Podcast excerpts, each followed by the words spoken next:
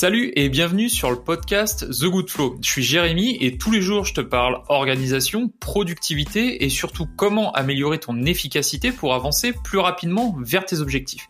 Alors que tu sois déjà indépendant ou que tu penses à monter ton business, je partage avec toi mes idées et ma vision pour que tu passes à l'action dès aujourd'hui et que tu obtiennes rapidement les résultats que tu souhaites. Allez, c'est parti. Alors dans l'épisode d'aujourd'hui, je vais te parler de toi et pourquoi tu dois avoir en tête que tu es ton meilleur outil, ta meilleure arme pour avoir du succès. Tu es euh, le seul qui sera vraiment toujours disponible pour toi-même. C'est toi qui vas choisir de travailler pour avancer vers ton objectif c'est toi qui choisis d'être disponible ou pas justement pour travailler, pour avancer. Tu es vraiment le seul qui peut agir sur tes propres actions et tu es finalement du coup la seule variable que tu peux contrôler à 100%. Par opposition, tu ne pourras pas imposer tes choix aux autres. Tu pourrais aimer euh, qu'il soit disponible pour toi, qu'il soit disponible pour t'aider, qu'il soit disponible pour t'écouter. Mais s'ils ont choisi de pas être disponibles ou euh, tout simplement de faire ce que tu voudrais qu'ils fassent, tu peux pas les forcer à le faire. Euh, ça c'est normal parce que les autres personnes vont aussi avoir leurs propres problèmes et donc ils vont pas pouvoir concentrer à 100% leur attention et leur temps sur tes propres projets. Il y en a certains qui vont le faire, il y en a certains qui vont t'aider pendant euh, une, durée particulière, mais ils vont pas faire ça tout le temps, ce qui est logique. Ils ont aussi d'autres choses à faire, encore une fois. Et si demain tu montes un business, certaines choses vont dépendre de toi, d'autres ne vont pas dépendre de toi. Tu peux très bien te retrouver face à une crise, par exemple, qui ruine tes efforts. En ce moment, on est en pleine épidémie de coronavirus, il y a plein d'entrepreneurs qui sont clairement dans la merde, parce que bah, leur business model dépend de personnes, par exemple, qui viennent à leur magasin. Par exemple, quelqu'un qui a ouvert une boutique, quelqu'un qui a ouvert un bar. En ce moment, il voit personne, donc c'est très compliqué pour lui parce qu'il ne peut pas vendre. Euh, tu peux avoir des gens euh, qui n'aiment tout simplement pas tes produits. Alors, soit parce que euh, c'est propre à leur leur vision, leur goût, etc. par exemple, si demain je te fais une tarte aux pommes et que t'aimes pas la tarte aux pommes, bah, il y a quand même pas beaucoup de chances que tu te mettes à aimer ma tarte aux pommes.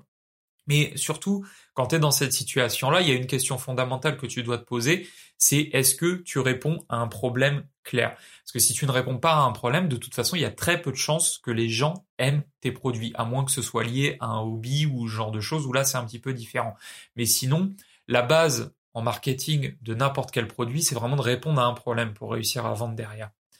Dernier cas que, que je peux te citer qui peut euh, qui ne dépend pas de toi mais qui va impacter ton business malgré tout, tu peux très bien travailler avec des fournisseurs si tu vends des produits en physique.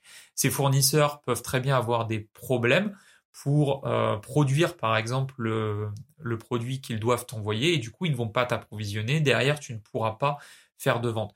Donc ça c'est des choses sur lesquelles tu ne pourras pas jouer. Il y a certaines choses sur lesquelles tu peux jouer, euh, encore une fois, tout ce qui est action, niveau d'énergie, etc., etc. Et je te dis pas t'isoler parce que parfois il faudra aussi que tu saches déléguer. Tu peux pas toujours tout faire tout seul. Il y a certains projets où vous serez tout simplement plus fort à plusieurs parce que chaque personne va avoir ses propres compétences, ses propres forces, et du coup, toi, quelque chose qui te prendrait, je sais pas, des années à maîtriser, peut-être que quelqu'un d'autre c'est le faire. Typiquement, si je te prends un exemple, euh, demain, si j'ai envie de faire une musique pour mon podcast, je vais m'adresser à un musicien, quelqu'un qui a l'habitude de composer des morceaux, etc. Puisque si je voulais le faire moi-même, bah, il faudrait déjà d'une que j'apprends, que j'apprenne à jouer un instrument de musique ou que j'apprenne à utiliser un logiciel de qui permet de, de, faire de la production de musique comme ça.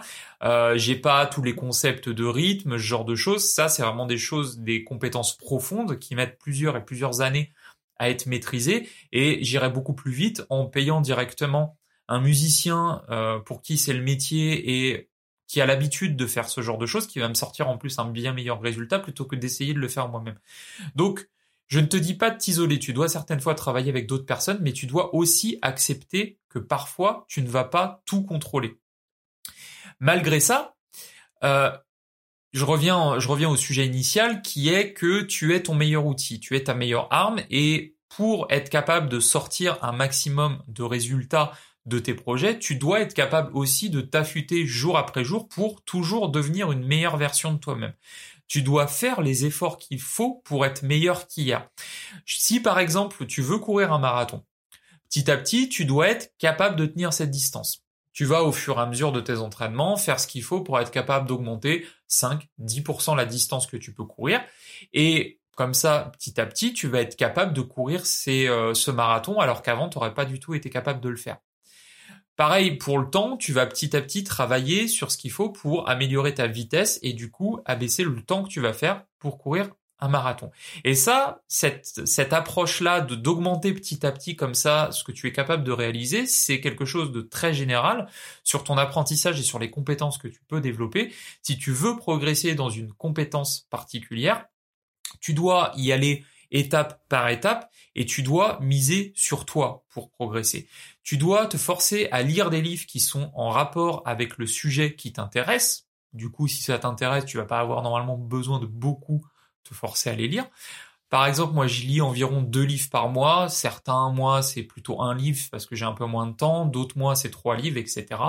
Mais euh, j'essaye toujours comme ça de, de manger un peu de, de contenu euh, livre pour euh, bah déjà apprendre des choses, mais aussi en lisant des livres, ça te permet de faire le lien avec certains événements que tu as pu rencontrer dans ta vie, par exemple, et euh, ça peut t'aider à comprendre certaines choses. Donc c'est vraiment super enrichissant de lire. Euh, je, te, je te conseille vraiment de t'y mettre si c'est pas déjà le cas. Pour ça, tu as par exemple les e-books où c'est euh, ultra simple. Là, même en confinement, demain j'ai envie de lire un livre, je vais sur Amazon, j'achète l'e-book et je le récupère directement sur ma tablette pour lire. Autre solution pour augmenter euh, tes compétences, c'est que tu dois, euh, enfin tu devrais plutôt regarder des conférences sur ton sujet. Moi, je regarde beaucoup de conférences TEDx parce que je trouve que c'est des trucs super inspirants qui sont euh, très bien, très bien montés. en, en, termes de structure qui permettent de comprendre rapidement les choses avec une petite conférence de 10-15 minutes. Ça permet vraiment des fois de te lever des verrous mentaux que tu peux avoir. Et du coup, euh, tout ça, lire des livres, suivre des conférences, ça rejoint finalement un grand axe qui est euh, l'axe de se former sur la thématique qui t'intéresse. Euh, quand je parle de, se former, c'est vraiment via des formations qui sont structurées, qui sont complètes, qui vont permettre d'aller approfondir le sujet. Donc ça, c'est pas indispensable souvent parce que tu vas trouver toutes les infos qui sont dans n'importe quelle formation, tu vas les trouver facilement sur Internet et gratuitement. Mais ça va pas du tout être structuré. Ça, c'est un piège dans lequel aussi il faut éviter de tomber.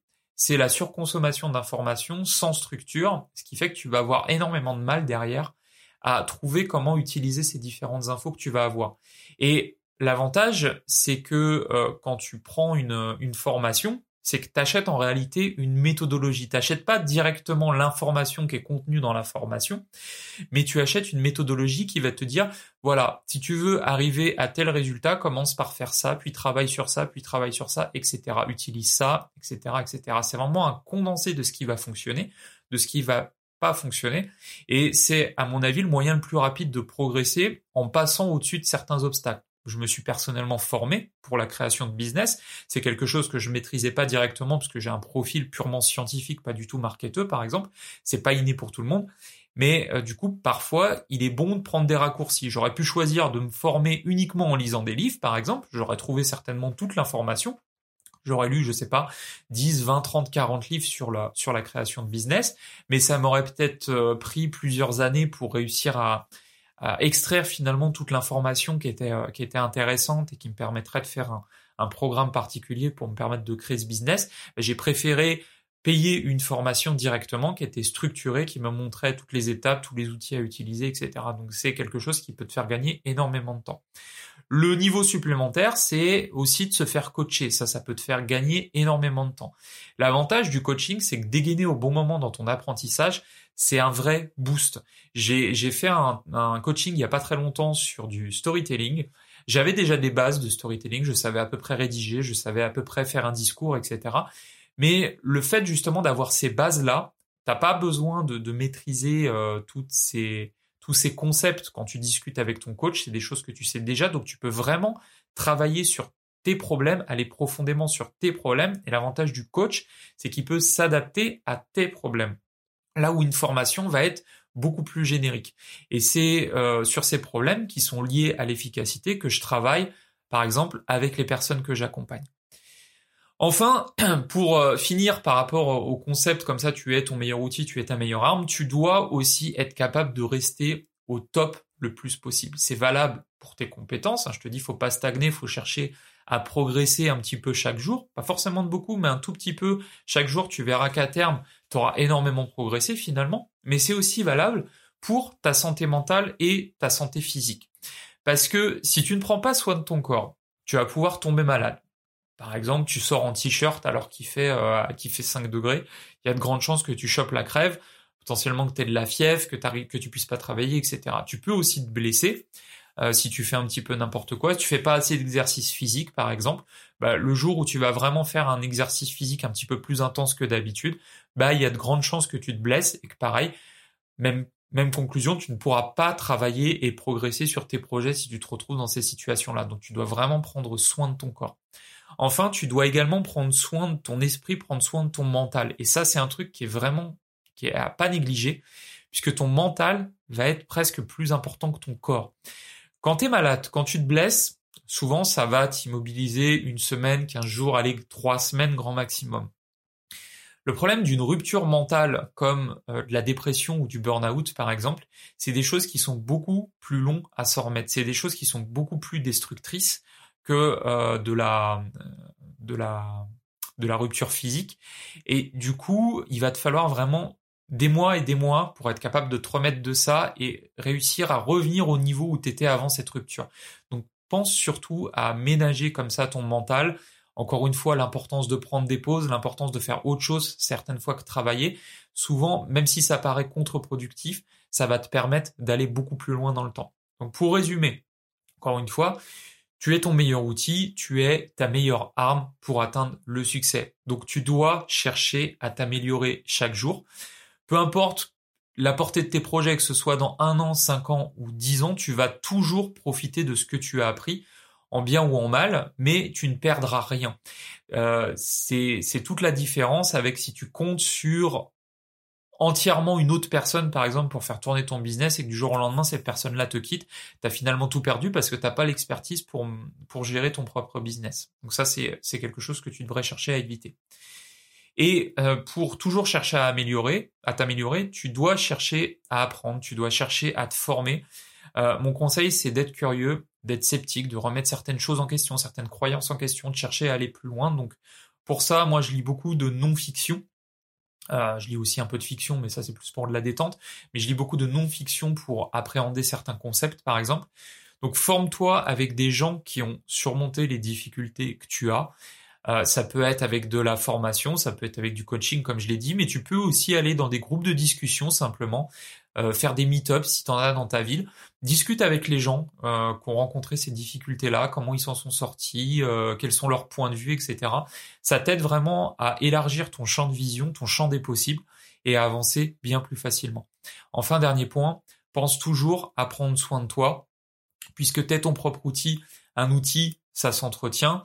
Euh, demain, euh, j'ai un marteau. Si le manche de mon marteau il est à moitié pété, euh, ça va être beaucoup moins pratique de planter un clou, par exemple. Bah ça, c'est pareil pour toi. Si t'es pas au top, si t'es pas en forme, si t'as pas le moral, tu ne vas pas avoir envie d'avancer et tu vas obtenir beaucoup moins de résultats. Alors merci pour ton écoute, j'espère que tu as trouvé des conseils utiles dans ce podcast. Si tu veux m'aider à le faire connaître, tu peux me donner 5 étoiles sur ton application de podcast favorite, ça m'aidera à le faire référencer, voire même tu peux me laisser un petit commentaire, ça fait toujours plaisir. Si tu veux aller plus loin, je t'invite à aller sur le site goodflow.me qui est relié à ce podcast et qui te permettra d'avoir accès à des ressources complémentaires où tu peux aller directement sur mon site personnel ifeeltheflow.com. En attendant, je te dis prends soin de toi et à demain pour avancer ensemble.